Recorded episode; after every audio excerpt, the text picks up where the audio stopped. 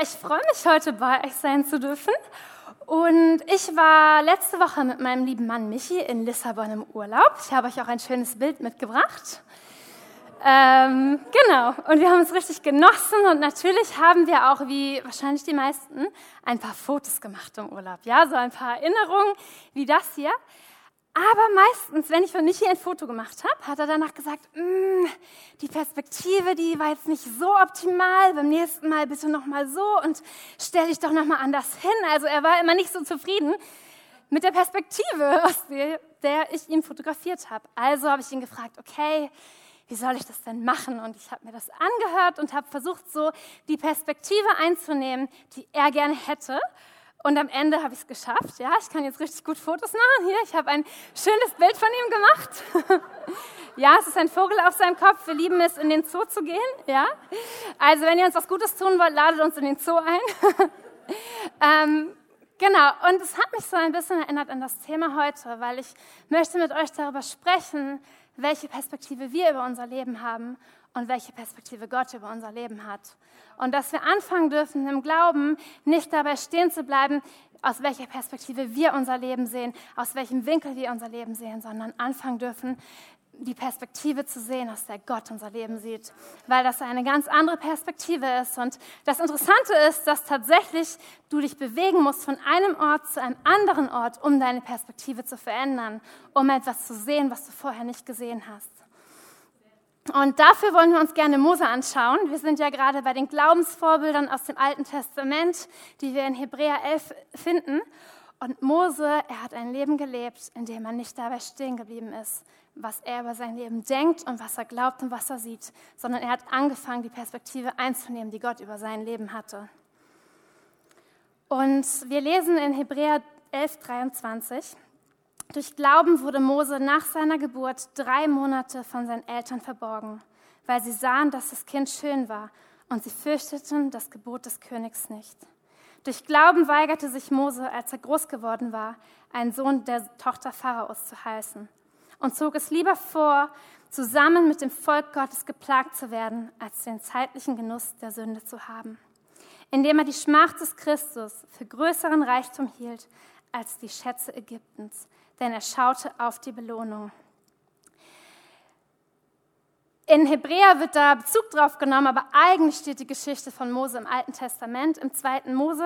Ich kann euch nur empfehlen, das mal nachzulesen und ich werde euch heute so ein bisschen in so kleine Punkte von seinem Leben mit reinnehmen. Moses Eltern, sie waren Israeliten und sie waren in der Sklaverei von den Ägyptern und der Pharao, er hatte Angst, dass die Israeliten zu viele werden. Und deswegen hat er ein Gebot erlassen und gesagt, dass alle Hebammen jeden jede hebräische Frau, die schwanger war, melden sollten und wenn ein Sohn geboren wurde, diese getötet werden sollten und in den Nil geworfen werden sollten. Aber hier lesen wir, dass Moses Eltern Glauben hatten dafür, dass Gott eine andere Perspektive hatte. Und sie haben sich dazu entschieden, ihren Sohn Mose drei Monate versteckt zu halten, was ganz schön schwierig sein muss. Ein Kind, das noch klein ist und gestillt werden muss und schreit, stillzuhalten. Aber sie haben sich dazu entschieden, weil sie geglaubt haben, dass Gott eine andere Perspektive hat. Und nach drei Monaten konnten sie ihn nicht länger bei sich behalten und sie haben ihn auf einen Korb auf den Nil gesetzt und gehofft, dass Gott dieses Kind sieht. Und tatsächlich, Gott hat ihn gesehen und die Tochter des Pharaos, sie war am Fluss und hat Mose gefunden und sich entschieden, ihn zu sich zu nehmen, sodass Mose mit allen Privilegien aufgewachsen ist, die es mit sich gebracht hat, im Hof des Königs leben zu können. Mit allem Reichtum und allen Vorzügen, mit dem Essen und dem Luxus und den Bediensteten. Aber die Tochter des Pharaos, sie brauchte auch eine Amme. Und tatsächlich war Moses eigene Mutter seine Amme. Das heißt, er wuchs zwar auf am Hof des, des Pharaos, aber er wusste, dass er zu dem Volk der Israeliten gehörte. Und er wusste, wie es seinem Volk ging. Und ich finde, er hätte das doch einfach genießen können, weil wenn er nun schon mal da lebt und Gott ihn dahin gebracht hat, ist doch super, oder? Aber wir lesen, dass er es nicht aushalten konnte zu sehen, wie es seinem Volk ging, weil die Israeliten so schlecht behandelt wurden und er nicht länger zusehen wollte, wie es ihnen geht. Und es hat ihm gar keine Ruhe gelassen, dass er aktiv werden wollte und sogar bereit war, seine Privilegien, das Leben, was er hatte, aufzugeben, um für sein Volk einzustehen. Und es kommt zu dem Moment, wo er nicht mehr sich das anschauen kann. Ein Ägypter behandelt einen Sklaven schlecht und Mose geht hin und tötet ihn, weil er es nicht mehr ertragen kann. Und was passiert ist so ein Perspektivwechsel von seinem eigenen schönen Leben, das er hat, hin zu einem Bewegtsein, zu einem Mitgefühl für sein Volk. Und der Perspektivwechsel, den er erlebt, ist von dem Egoismus und seinem Leben hin zum Mitgefühl und seinen Nächsten zu lieben.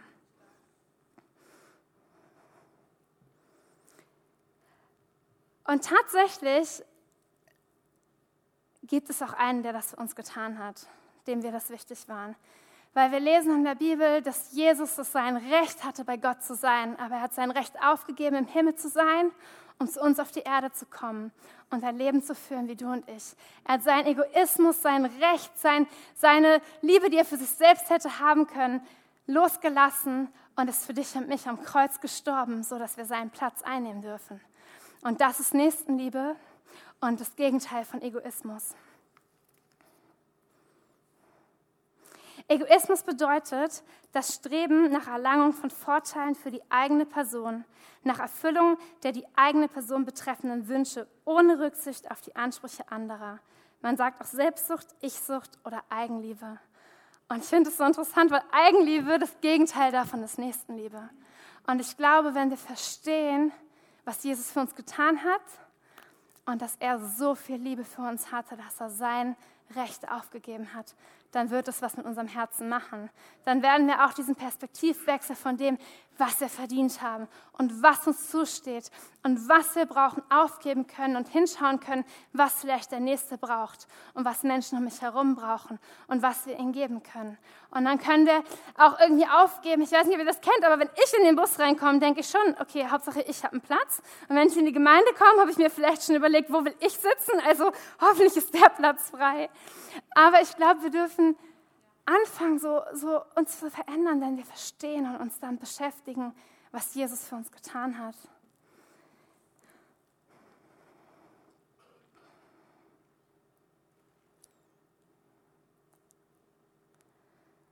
Ich war vor einigen Jahren, äh, nicht vor einem Jahr, vor einem Jahr in Indien mit der Gemeinde und da ist mir das so begegnet. Natürlich kennen wir das und ich habe das schon oft gehört, aber wir waren da auf einem Jugendcamp und dann ähm, war da ein Mädchen, was neben mir saß. Wir wurden immer in die erste Reihe gesetzt.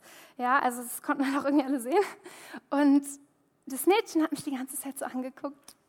Und ich habe sie immer so angeguckt. Und das war ganz süß, ja. Das war das schönste Mädchen, was ich, glaube ich, je gesehen habe. Und ich hatte meine Wasserflasche dabei. Und in Indien ist es nicht so einfach mit dem Wasser, ja. Also du musst immer irgendwo hingehen, um dir Wasser zu holen und dann ist dieser Kanister manchmal leer und am besten brauchst du auch eine saubere Flasche. Und es ist irgendwie so ein kleines Projekt, den Tag über immer Wasser zu haben. Und ich hatte diese Wasserflasche in der Hand und gerade aufgefüllt. Und dann sagt das Mädchen zu mir, kann ich was zu trinken haben? Ja? Und ich war ehrlich gesagt, in dem Moment dachte ich, naja, irgendwie will ich dir jetzt nicht meine Flasche geben, weil die Mundhygiene in Indien ist jetzt ja auch nicht die beste. Und dann kann ich meine Flasche danach wegschmeißen und irgendwie ist es ganz schön unbequem. Und irgendwie, natürlich hatte ich Mitgefühl mit den Menschen dort und irgendwie ist es total egoistisch zu sagen, nee, ich will mein Wasser für mich behalten. Aber in dem Moment hat es mich wirklich Überwindung gekostet, ihr mein Wasser zu geben. Und ich habe es ihr gegeben und sie hat dann daraus getrunken, ohne die Flasche zu berühren. Und das war so ein Moment, in dem ich irgendwie verstanden habe, Saskia, nur weil du was gibst und nur weil du großzügig bist, heißt es nicht, dass du weniger hast oder deine Flasche wegschmeißen musst. Ja? Bei mir ging es echt darum, dass ich diese Flasche nicht mehr benutzen konnte. Und ich habe ihr dann später die Flasche nochmal gegeben und es war irgendwie ja, so erfrischend für mein Herz zu merken, wenn ich Menschen gebe und wenn ich meinen Nächsten sehe, werde ich nicht weniger haben. Und ich glaube, das ist so ein Prinzip, wenn wir Gott an erster Stelle stellen in unserem Leben, dass wir nicht an zweiter Stelle, an zweiter Stelle kommen. Und es ist ein Prinzip, dass wenn wir unseren Nächsten lieben, wir nicht weniger haben werden. Vielleicht im ersten Moment. Und ja, manchmal kostet es uns etwas und manchmal ist es unbequem. Aber ich glaube, es lohnt sich, unsere Perspektive zu verändern im Glauben. Von Egoismus und dem, was ich brauche, hin zu dem, was ich weitergeben kann. Und ich glaube, es fängt nicht an bei diesen großen Dingen, dass wir vielleicht gleich Dinge tun wie Mutter Teresa, sondern dass wir anfangen mit diesen kleinen Dingen, mit den kleinen alltäglichen Dingen. Wenn mich jemand nach Wasser fragt und es unbequem ist, es ihm zu geben. Wenn jemand einen Platz braucht, wenn dich heute vielleicht jemand fragt, ob du nach Hause fahren kannst, wenn jemand mal 10 Euro braucht, hey, dann lass uns doch anfangen, in diesen kleinen Situationen es zu einer Routine werden zu lassen, unseren Nächsten zu lieben und großzügig zu sein und manchmal auch auf unser Recht zu verzichten. Also wenn ihr Wasser braucht, fragt mich. Ja? Ich habe es hier vorne. Der Verglaube verändert unsere Perspektive, wenn wir es zulassen. Und Mose, ich habe es euch schon erzählt, er ist dann, ähm, hat diesen Ägypter erschlagen und es ist rausgekommen, weil die Wahrheit irgendwie immer ins Licht kommt, glaube ich. Und er musste fliehen. Und der Pharao, er wollte ihn töten lassen, also ist er in die Wüste Midian geflohen. Für 40 Jahre hat er dort gelebt. Und in Hebräer lesen wir, durch Glauben verließ er Ägypten und fürchtete die Wut des Königs nicht, denn er hält standhaft aus, als sehe er den Unsichtbaren. Durch Glauben verließ er Ägypten und fürchtete die Wut des Königs nicht. Ich dachte so ein bisschen, als ich das gelesen habe, naja, er ist ja geflohen. Also irgendwie war schon eine Angst da oder eine Form von Furcht und irgendwie musste er auch um sein Leben fürchten. Aber wenn wir in den Text schauen, lesen wir da das griechische Wort Phobeo, was die passive Form von Furcht ist. Was eine Furcht ist, die lähmt und die passiv werden lässt und nicht aktiv sein lässt. Ein bisschen wie ein Reh, was auf der Straße ist und das Auto auf das Reh zuläuft und der Scheinwerfer dort ist und es erstarrt und nicht weglaufen kann. Und ich glaube, manchmal begegnen wir dieser Furcht, aber im Glauben müssen wir diese Furcht nicht haben. Und Mose, er hatte diese Furcht nicht. Er ist aktiv geblieben, obwohl er erstmal weggehen musste. Er hatte so eine große Liebe und Passion und Leidenschaft für das Volk Israel und er wollte sie befreien. Aber wo er sich gerade fand, war in der Wüste und außerhalb, nicht bei seinem Volk und es ist nichts passiert. Und es liest sich, als wäre es eine Auszeit, eine Pause. Aber was passiert ist, dass diese Zeit für ihn zu einer Zeit der Ausrüstung wird, zu einer Zeit der Zurüstung, zu einer Zeit, in der er Gott kennenlernt, in der er seine Stimme kennenlernt. Gott begegnet ihm durch den brennenden Dornbusch und auf viele verschiedene Art und Weise spricht er zu ihm. Und er sagt zu ihm, was seine Vision ist für sein Leben. Und Mose erfindet Mut und er findet Kraft und er darf Gott sagen, dass er es eigentlich sich nicht zutraut. Und Gott, er hat einen Plan für sein Leben und sagt ihm das. Und es entsteht ein Perspektivwechsel von einer Auszeit hin zu einer Ausrüstungszeit, zu einer Zurüstungszeit. Und ich glaube, manchmal befinden wir uns im Leben auch genau in diesen Phasen, in diesen Phasen, in denen wir glauben, irgendwie passiert gerade nichts. Gott, du hast doch gesprochen und ich habe immer gedacht, ich soll das machen. Aber warum bin ich nicht da?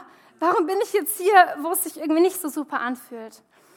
Aber vielleicht ist der Ort, wo du gerade bist, genau der Ort, wo Gott zu dir sprechen möchte und wo er dich zurüsten möchte und wo du seine Stimme kennenlernst und wo du Mut finden darfst.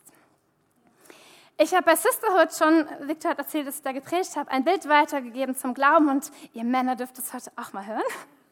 Wenn Zebras geboren werden, die Fohlen, ich habe euch auch ein Bild mitgebracht, dann entscheidet sich die Mutter automatisch mit diesem Zebra raus aus der Herde zu gehen mit dem Fohlen, um Zeit mit diesem Fohlen zu verbringen, weil dieses Fohlen, Fohlen jedem nachlaufen würde, was sich bewegt. Es würde mir nachlaufen, einem Auto, einem anderen Zebra, einem Löwen. Das wäre alles nicht so optimal. Aber damit das Fohlen immer weiß, wie seine Mutter aussieht, gehen sie zur Seite und verbringen diese Zeit miteinander. Und in dieser Zeit prägt sich das Fohlen ganz genau ein, wie die Stirn von seiner Mama aussieht. Und es prägt sich ein, wie es riecht und wie es sich anhört und wie es sich bewegt. So dass unter hunderten Zebras, die für mich alle gleich aussehen, dieses Fohlen immer erkennen wird, wer seine Mutter ist und zu wem er gehört. Und ich glaube, dass wir als Christen genau diese Zeiten brauchen. Diese Zeiten, in denen wir Zeit mit Gott haben und ganz genau wissen, wie sich seine Stimme anhört. Dass wir in sein Angesicht schauen, hast du gesehen, so ein Blick in sein Gesicht verändert uns, ja. Dass wir genau wissen, wenn Stimmen kommen, die uns anzweifeln, wenn Berge da sind, wenn Probleme da sind, wir wissen, wer unser Gott ist und wie unser Gott aussieht. Und ich glaube nicht nur, dass wir manchmal automatisch in diesen Situationen sind, sondern dass wir uns diese Zeiten nehmen sollten, diese Auszeiten vor Herausforderungen, bevor wir Dinge bewältigen müssen, unseren Gott anzuschauen und diese Zeit zu haben und zu sagen, hey Gott, was sagst du über diese Situation? Was denkst du dazu? Und in sein Gesicht zu schauen, weil wir dort Kraft und Mut und Stärke finden werden. Martin Luther hat mal gesagt, das nämlich ist das Glaubenseigenschaft. Sehen, was keiner sieht und nicht sehen, was jeder sieht. Das nämlich ist das Glaubenseigenschaft. Sehen, was keiner sieht und nicht sehen, was, Jesus, was jeder sieht. Auch sehen, was Jesus sieht, aber. Ähm, und ich glaube, das ist so was, was Mose erlebt hat in der Zeit. Ja, wir haben auch gelesen, als er den Unsichtbaren. So viel Mut hat er geschöpft. Er hat, ist diesem Gott begegnet. Und wenn wir Gott ins Gesicht schauen, dann werden wir anfangen, Dinge sehen zu können, die andere nicht sehen. Und nicht das sehen, was Menschen um uns herum vielleicht sehen. Und vielleicht befindest du dich gerade in so einer Zeit, die sich aus anfühlt wie eine Auszeit und eine Wartezeit. Hey, lass es so eine Zeit werden, wo du deinen Gott kennenlernst und dich ausrüstest und zurüstest auf das, was er vorbereitet hat für dein Leben. Bei Mose war diese Zeit ganz schön lang. Er war 14 Jahre, 40 Jahre in Midian, aber dann ist er zurückgegangen nach Ägypten und er wusste, Gott ist mit ihm und er hat es ihm versprochen. Und er ist immer wieder zum Pharao gegangen und wusste, hey, Gott will das Volk Israel befreien. Er wusste es, weil Gott es ihm gezeigt hat. Aber der Pharao, sein Herz war hart und er wollte sie nicht gehen lassen. Deswegen hat Gott zehn Plagen geschickt und bei, vor der zehnten hat er gesagt, es wird die letzte sein, die über, über Ägypten kommen wird. Und davon lesen wir auch in dem Vers 28. Durch Glauben hat er das Passa gefeiert und die Bestreichung mit Blut ausgeführt, damit die Verderber der Erstgeburt sie nicht antasteten. Klingt erstmal ein bisschen komisch, also durch Glauben irgendwas mit Blut bestreichen, dachte ich, als ich das gelesen habe, okay. Aber ich möchte euch erklären, was das Passafest ist und was, was sie gemacht haben. Die zehnte Plage sollte sein, dass Gott gesagt hat, dass alle erstgeborenen Söhne und erstgeborenen Tiere sterben werden, was zur damaligen Zeit das Schlimmste war, was hätte passieren können. Aber er hat gesagt, was die Israeliten tun können, damit es ihnen nicht passiert. Und er hat gesagt, dass sie ein Lamm ohne Makel und ohne Fehler schlachten sollen, es essen sollen und ihre Türen damit bestreichen sollen. Das ist gemeint mit der Bestreichung, mit dem Blut. Und sie haben es gemacht und tatsächlich die ganzen hebräischen erstgeborenen Jungen, sie haben überlebt und die ganzen ägyptischen, sie sind gestorben. Und was Gott gesagt hat vorher, ist so interessant, weil er hat gesagt, es wird das Letzte sein, was passieren muss, damit ihr in Freiheit kommt. Und tatsächlich wurden sie danach von, den, von dem Pharao, ähm, durften sie gehen und sie wurden freigelassen und sie sind von Gefangenschaft, von Gefangenschaft zu Freiheit gekommen, von Sklaverei zu einem Leben in Freiheit. Und das ist, was passiert, wenn Gott sagt, dass es ausreicht. Und Jesus wird in der Bibel auch verglichen mit einem Lamm, was für uns geschlachtet wurde und gegeben wurde. Und Gott hat gesagt, dass das, was Jesus getan hat am Kreuz, dass er sein Blut für dich und mich vergossen hat, gestorben ist und auferstanden hat, ist dass es ausreicht, damit wir frei sind und wir nichts mehr brauchen und dem nichts hinzufügen müssen und dass es wirklich ausreicht. Du musst nichts mehr tun, damit du frei bist oder zu Gott kommen kann, außer es anzunehmen. Du musst dem nichts, du musst nicht irgendwas leisten jeden Tag, um es dir zu verdienen, sondern er schenkt es dir. Und ich glaube, das ist was, was wir immer wieder und immer wieder hören dürfen. Wir haben in dieser Gemeinde das Lied, in dem wir singen, wen der Sohn befreit, oh, ist wirklich frei. Und ich habe mich manchmal gefragt, warum, also ich sage ja nicht, ich heiße Saskia, ich heiße wirklich Saskia, ja? Oder äh, ich habe Hunger, ich habe wirklich Hunger, ja? Aber ich glaube, wir müssen das manchmal verstehen und wir, wir sind so gewohnt mit dem, wie wir leben und den Begrenzungen, die wir haben. Aber wen der Sohn befreit, der ist wirklich frei. Er hat uns wirklich frei gemacht und wir müssen dem nichts mehr hinzufügen. Ähm, wir wissen, dass wenn Elefanten mal in Gefangenschaft waren und so eine Kette an ihren Beinen hatten ähm, und so einen bestimmten Radius hatten, in dem sie sich bewegen können und jahrelang gefangen waren und diese Kette abgemacht wird, sie immer noch in genau dem gleichen Radius sich bewegen werden. Sie werden sie immer, obwohl sie nicht mehr gefangen sind, werden sie sich in diesem Bereich bewegen. Und ich glaube, wir Menschen sind da manchmal ganz schön ähnlich. Wenn wir so sehr gewohnt sind an die Grenzen, die wir haben in unserem Leben und an das, was wir für möglich halten und uns irgendwie auch damit arrangiert haben, dann trauen wir uns gar nicht darüber hinauszugehen. Aber wir dürfen anfangen zu verstehen, wen der Sohn befreit, ist wirklich frei. Und diese Freiheit annehmen für alle unsere Lebensbereiche. Und manchmal ist es ganz schön schwierig und erfordert so viel Mut zu sagen, okay, ich möchte Freiheit in meinem Leben haben. Ich möchte Freiheit darüber haben, was Menschen über mich denken. Ich möchte Freiheit darin haben, was ich tue. Und ich möchte die, die Bereiche einnehmen, die Gott für mich sieht.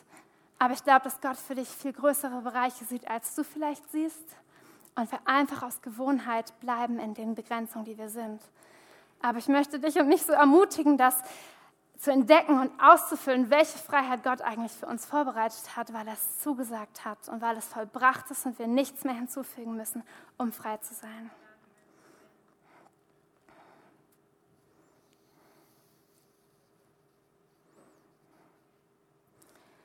Und ich glaube, wir dürfen glauben, dass Jesus frei macht und in dieser Freiheit leben.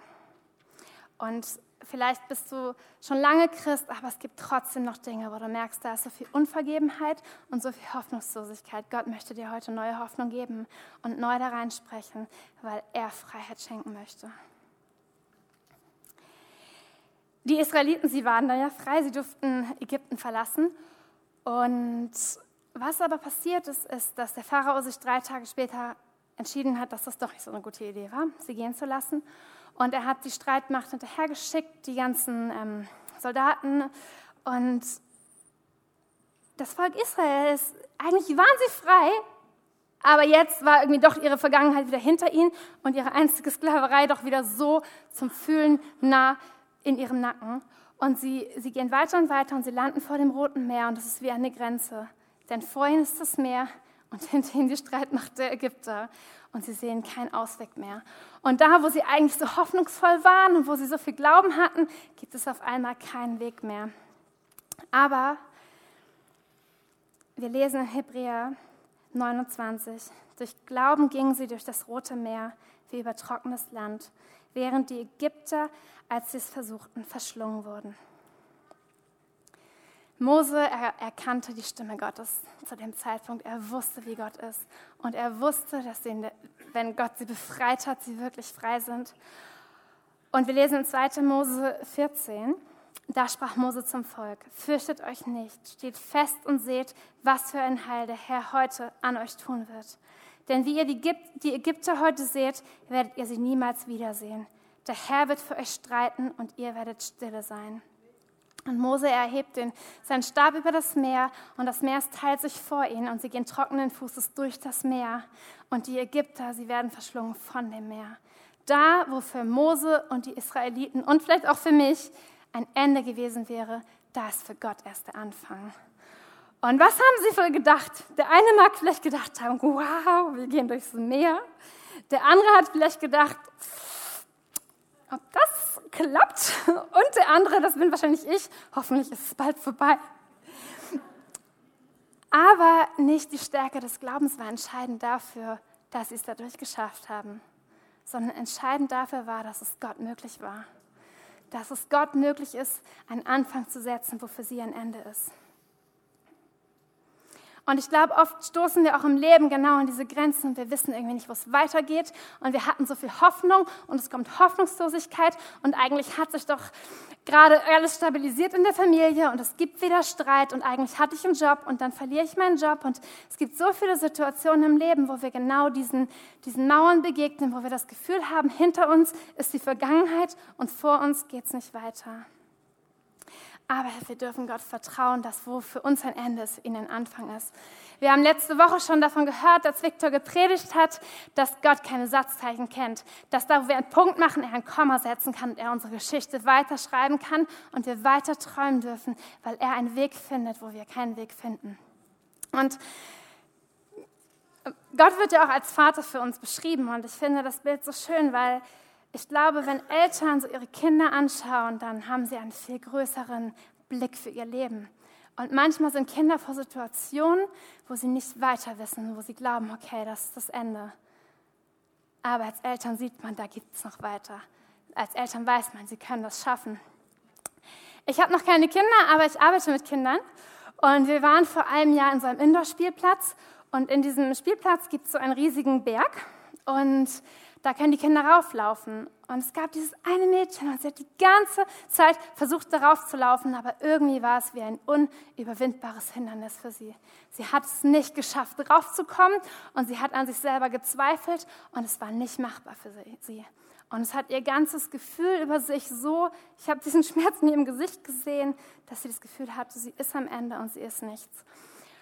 Und ich saß so gemütlich auf meiner Bank mit meinem Kaffee und dachte, okay, Saskia, du gehst mal hin. Ich bin jetzt auch nicht die, sportlichste, aber das habe ich mir dann doch zugetraut. Und dann habe ich zu ihr gesagt, komm, wir machen das zusammen. Ich weiß, du kannst das und ich stehe hinter dir. Und ich laufe hinter dir hoch und ich kletter hinter dir hoch und wenn du fällst, dann fange ich dich. Und sie hat es geschafft, ganz ohne Hilfe einfach weil sie ihre Perspektive ändern musste, weil sie daran glauben musste, dass es möglich sein kann, dass obwohl sie ein Ende sieht, da vielleicht doch ein Anfang ist und es weitergeht. Und genau das sagt Gott zu uns, wenn er uns anschaut. Wenn er seine Kinder anschaut, dann glaubt er, dass da eine größere Perspektive ist, dass es weiter ist und er einen Anfang setzen kann, wo wir ein Ende haben.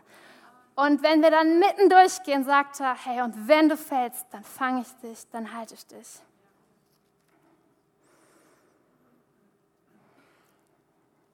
Der Glaube verändert unsere Perspektive. Nicht nur auf unsere Umstände, darüber, wie wir über andere Menschen denken und was wir über andere Menschen halten. Und es verändert unsere Perspektive von unserem eigenen, was wir brauchen, hin dazu, Mitgefühl und Nächstenliebe zu haben. Und es verändert unsere Perspektive, dass Auszeiten zu Zurüstungszeiten werden können. Und es verändert unsere Perspektive davon, dass wir nicht länger gefangen sind, sondern Freiheit erleben dürfen für alle unsere Lebensbereiche. Und selbst wenn wir das Gefühl haben, am Ende zu sein, dann kann Gott einen Anfang setzen. Und vielleicht sagen sich heute einige, dass sie das tun möchten, dass sie sagen, hey Gott, ich möchte deine Perspektive über mein Leben haben. Ich weiß nicht, wo du stehst, aber vielleicht sagst du heute, hey, ja, ich, ich merke, manchmal schaue ich ganz schön viel auf mich selber. Manchmal ist es mir ganz schön wichtig, was ich rausschlagen kann und was ich erreichen kann und dass ich bekomme, was ich habe. Vielleicht sagst du heute zu Gott, hey Gott, ich möchte, ich möchte verstehen, was du am Kreuz für mich getan hast. Ich möchte glauben, dass wenn ich von mir weggebe und von mir wegschaue, du immer noch auf mich schaust und mich versorgst. Oder vielleicht bist du heute hergekommen und fühlst dich wie auf der Abstellbank und bist krank oder hast Sorgen und Dinge, die dein Leben belasten, die dich ausschließen aus dem Leben und du nicht weißt, wie es weitergeht. Herr, dann sag doch zu Gott, hier bin ich. Und ich möchte, dass du mich zurüstest und schau in sein Gesicht und lerne sein Gesicht besser kennen und lerne seine Stimme kennen und lerne lern das, was er über dich sagt, weil diese Zeiten so wichtig sind für uns. Oder du merkst, dass es Dinge gibt, die so unfrei sind in deinem Herzen. Herr, dann geh doch zu Gott heute und sag ihm, ich möchte das glauben, wen der Sohn befreit, der ist wirklich frei. Und ich glaube, dass du mich frei machen kannst von Ängsten und von Sorgen und von Lasten, die schon so lange auf meinem Leben sind. Und lernen kennen, welche Weite und Größe Gott über dein Leben vorbereitet hat. Oder du fühlst dich wie die Israeliten. Das Meer ist vor dir und deine Vergangenheit hinter dir und du siehst keinen Weg, aber sag Gott, dass er dir den Weg zeigen soll, denn er hat den Weg für dich schon vorbereitet. Ich bete noch mit uns. Gott, ich danke dir so, dass deine Perspektive über mein Leben und unser Leben so viel größer ist. Gott, danke, dass du unser Vater bist und wir uns deine Kinder nennen dürfen und dass du uns versorgst mit allem, was wir brauchen. Danke, dass wir erleben dürfen, was es heißt, großzügig zu geben, so wie du großzügig gegeben hast und von uns wegzuschauen. Danke, dass wir erleben dürfen, was es bedeutet, von dir ausgerüstet zu sein und mit dir in Herausforderungen und Sorgen reinzugehen, weil wir wissen, wer du bist und weil wir dein Angesicht kennen, Gott. Wir wollen wirklich so in dein Gesicht schauen und dich besser kennenlernen. Oh Gott, und wo noch Gefangenheit ist und wir unfrei sind von, von Sorgen und Ängsten, da bete ich so, dass du Freiheit schenkst, weil Jesus, du uns am Kreuz befreit hast und das alles ist, was wir brauchen. Wir müssen nichts mehr hinzutun und wir müssen dem nichts hinzufügen. Danke dafür. Und ich danke dir auch, dass du einen Weg findest, wo wir keinen Weg mehr sehen und dass du einen Anfang schaffen kannst, wo ein Ende ist. Danke Gott für deine Perspektive über unser Leben. Amen.